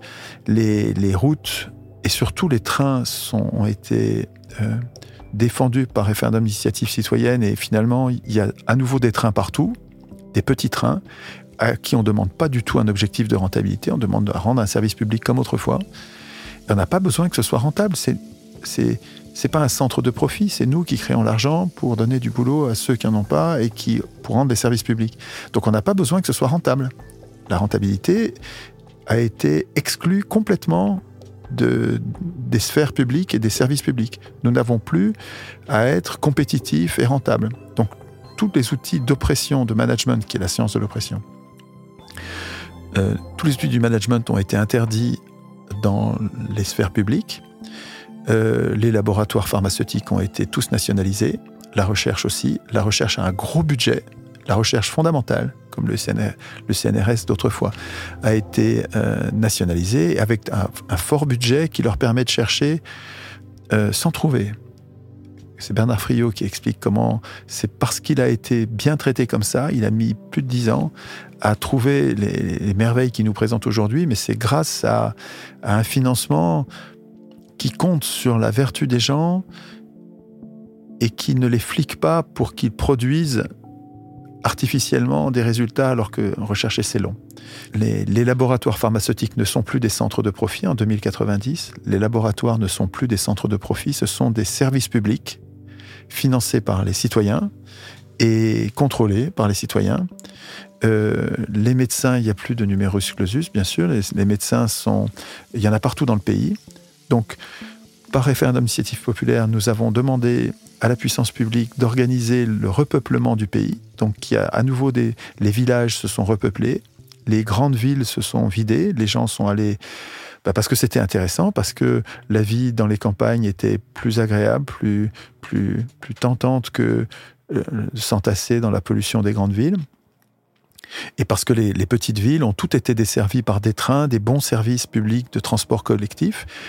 Euh, en 2090, tous les transports en commun sont gratuits. Tous en fait, parce qu'on a décidé que c'était. Mais il faut qu'on ait juste le pouvoir de le faire. Hein. Mais après ça, c'est très facile à financer. Hein. Euh, tous les services publics sont gratuits, donc les gens utilisent beaucoup moins leur voiture, parce qu'il y a beaucoup, beaucoup de moyens de se, se transporter en commun. Euh, dans les villes, évidemment, mais même entre les villages.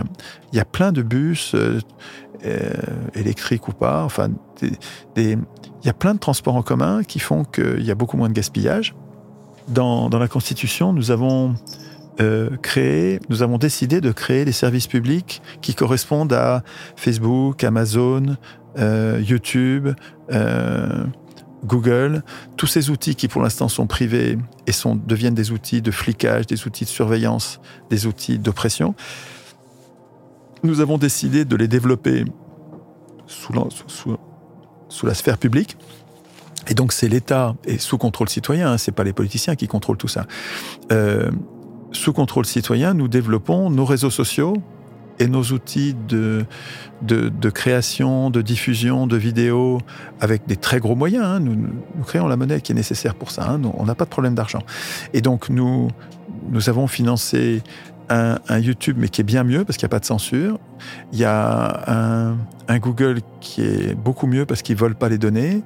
Euh, il y a des systèmes de, de géo de géoguidage comme euh, Google Maps ou tout ça, c'est des services publics. Amazon, il y a un énorme service public qui a détrôné Amazon, c'est-à-dire qu'en fait qui est beaucoup plus performant qu'Amazon parce qu'il n'y a pas d'argent à gagner, c'est sans, sans but lucratif. Nous ne demandons pas à nos services publics d'être rentables, donc en fait ils nous coûtent le moins cher possible et donc ils sont compétitifs avec tous les, produits privés, puisque euh, ils n'ont pas d'actionnaires à goinfrer. Tous les GAFA, nous les avons remplacés par des services publics que nous avons financés, nous avons créé leur, développement et leur fonctionnement. Et puis nous avons ensuite fait la promotion et les gens ont, ont aimé cette, euh, cette façon de faire qui est beaucoup plus respectueuse des droits et des dignités de chacun. Et, et finalement, euh, les, les GAFAM se sont, se sont euh, euh, ratatinés progressivement parce qu'en fait, ils perdaient leur, leur clientèle parce que les services publics étaient mieux. Sur la médecine et sur la, les risques de scientisme, les revues scientifiques aussi ont été alors soit nationalisées, soit des, des revues publiques sous contrôle citoyen ont vu le jour et elles sont infiniment plus fiables que les revues privées qui sont en fait complètement gangrenées par la corruption. Toutes les grandes revues scientifiques, les Nature, Science, euh, le Lancet, tout ça, c'est complètement gangréné par la corruption. Et en fait, on les a remplacés par des services publics sous contrôle citoyen. Et en 2090, ça marche bien. Le, les autres revues ont été finalement ridiculisées par leur niveau de corruption.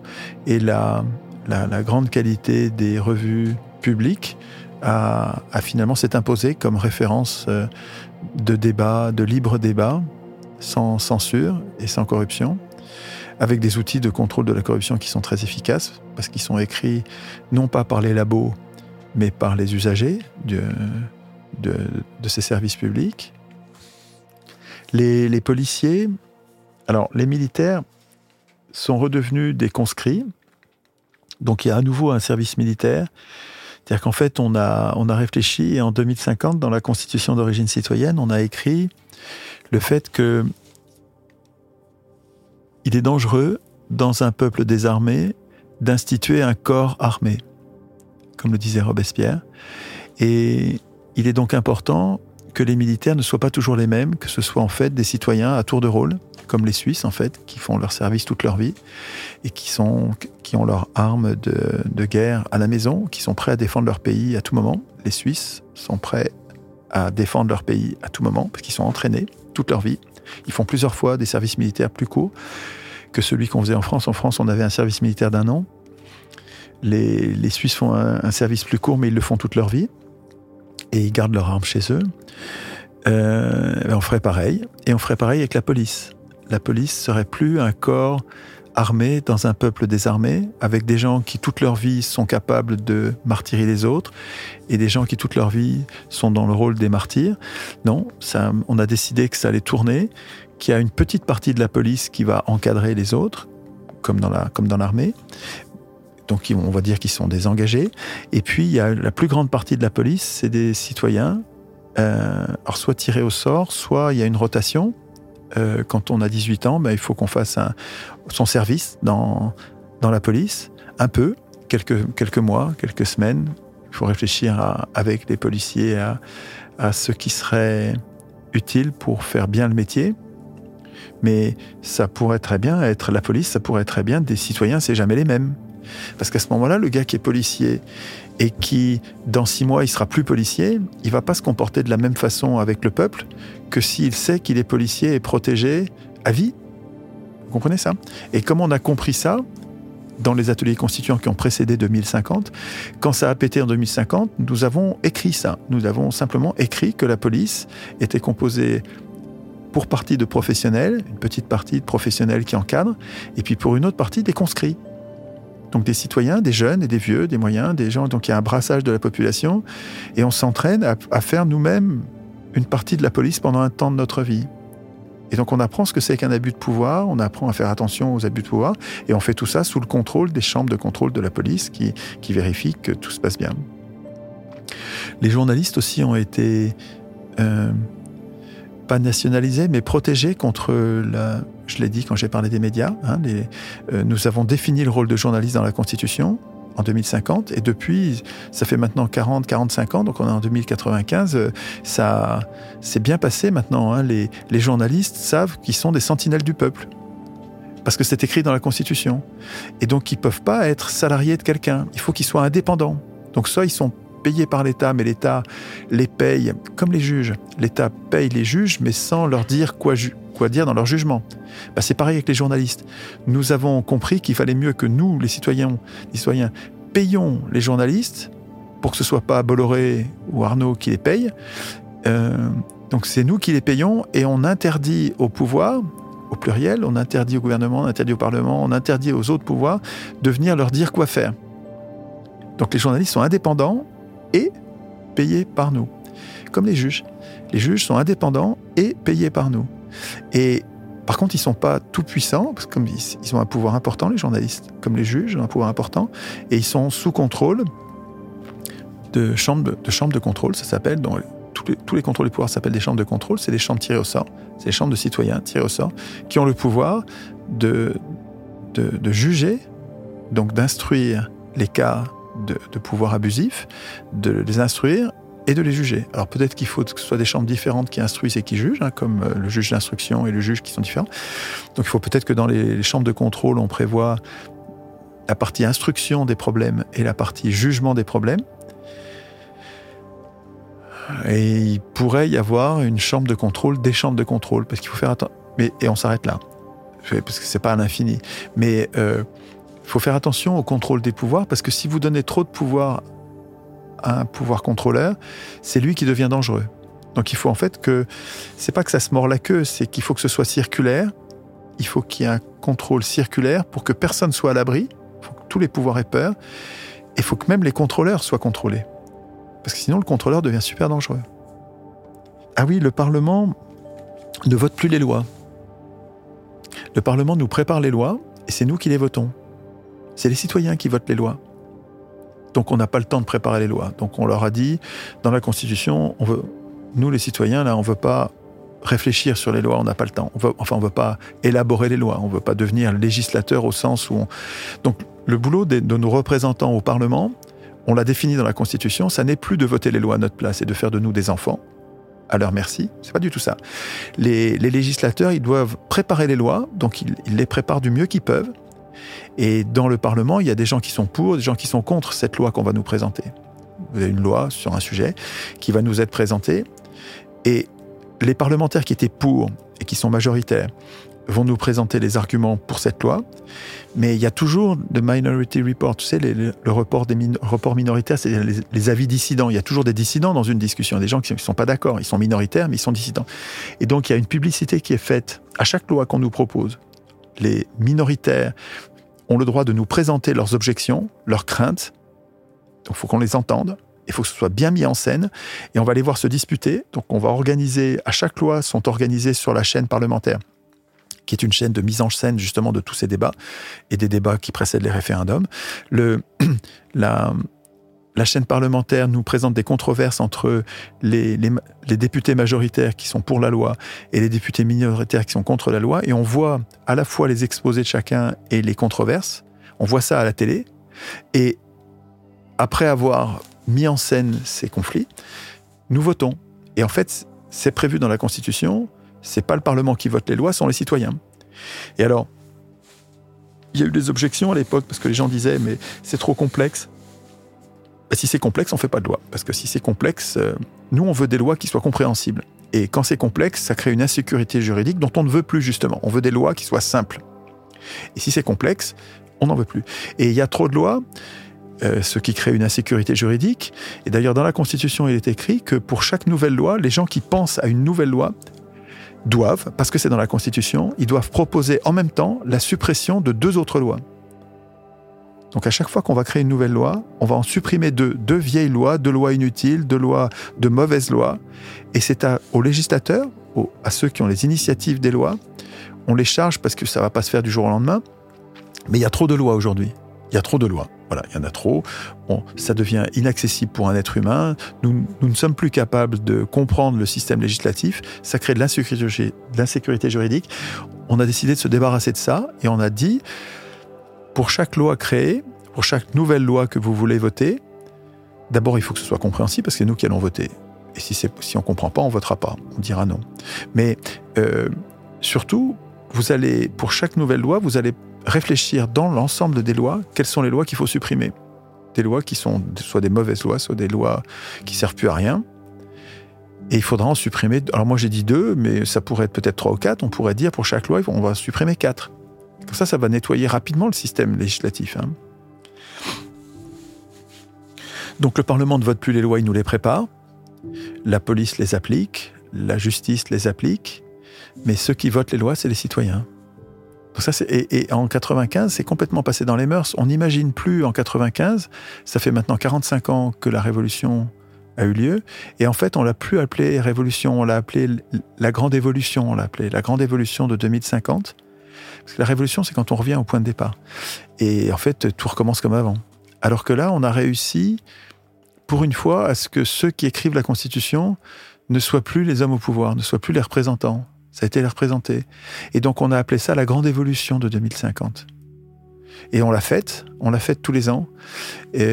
On l'a faite à deux dates euh, euh, terribles qui servent de, pour se souvenir que ça a été des dates terribles, des dates d'arnaque. Euh, c'est le 4 août, qui a souvent été présenté par les bourgeois comme une, une fin des privilèges, alors qu'en fait, le 4 août, il n'y a eu aucune fin des privilèges. Les privilèges ont continué. Et pour se souvenir de cette arnaque, on a pris le 4 août comme fête du référendum. Donc c'est tous les 4 août, il y a tous les référendums sont regroupés et sont votés à ce moment-là. Et il y en a deux dans l'année. Six mois, à six mois d'écart, il y a le 4 février. Et le 4 février, c'est une date de trahison aussi, de grande trahison des représentants, du temps où nous avions des représentants qui étaient des maîtres, mais maintenant c'est fini. En 2095, nos représentants sont nos serviteurs. Parce qu'on a enfin écrit nous-mêmes la Constitution en 2050, et on avait voté contre en 2005, et trois ans plus tard, en 2008, le 4 février 2008, réuni en congrès, le Parlement a voté contre. Enfin, euh, pas voté, enfin, a voté contre le référendum, il a voté pour la, l'Union européenne. Et donc, on s'en souvient, en 2095, on se souvient encore du 4 février 2008, on en a fait la fête du référendum pour, que plus jamais ces crimes antidémocratiques n'aient lieu. Et en fait, c'est passé dans les mœurs et en 2095, nous sommes régulièrement appelés par initiative citoyenne, nous sommes appelés à, à réviser notre constitution, l'améliorer par petites touches, par référendum d'initiative constituante. Et on l'améliore régulièrement, mais plus beaucoup en fait, parce que en 40 ans, les, les, 10 ou 15 premières années, nous avons pas mal modifié la constitution qui avait été, euh, écrite et votée en 2050. Et donc on l'a pas mal modifié parce qu'on s'était aperçu qu'on s'était trompé, qu'on avait été trop dur avec les pouvoirs, qu'on les contrôlait trop. Et donc il fallait les contrôler un peu moins pour qu'ils puissent quand même travailler. Qu'il suffisait qu'on les contrôle un peu pour, pour les contrôler bien ça suffisait. On avait mis un peu trop de blocage au début.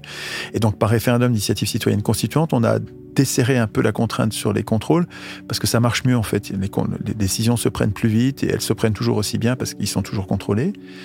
Les citoyens participent beaucoup plus parce qu'ils sont régulièrement par tirage au sort sollicités. Ils sont, ils sont comme euh, invités à faire de la politique et ils savent qu'ils peuvent être tirés au sort à tout moment et donc ils s'y préparent. Ils font beaucoup plus de politique parce qu'ils savent que ça va servir à quelque chose, parce qu'il y a plein de fonctions, toutes les fonctions sont tirées au sort. Et donc il y a plein d'occasions.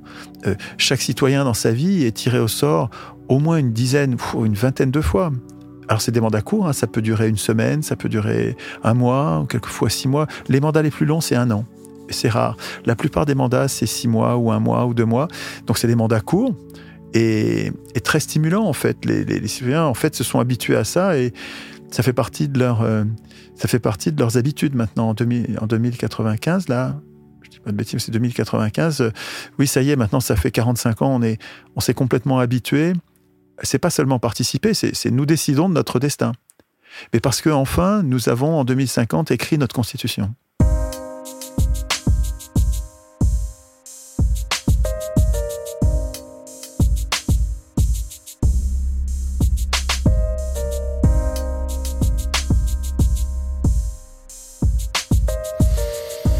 Merci Étienne pour toutes ces idées. Je pense que je vais en reprendre beaucoup à mon compte dans cette histoire du futur que j'écris.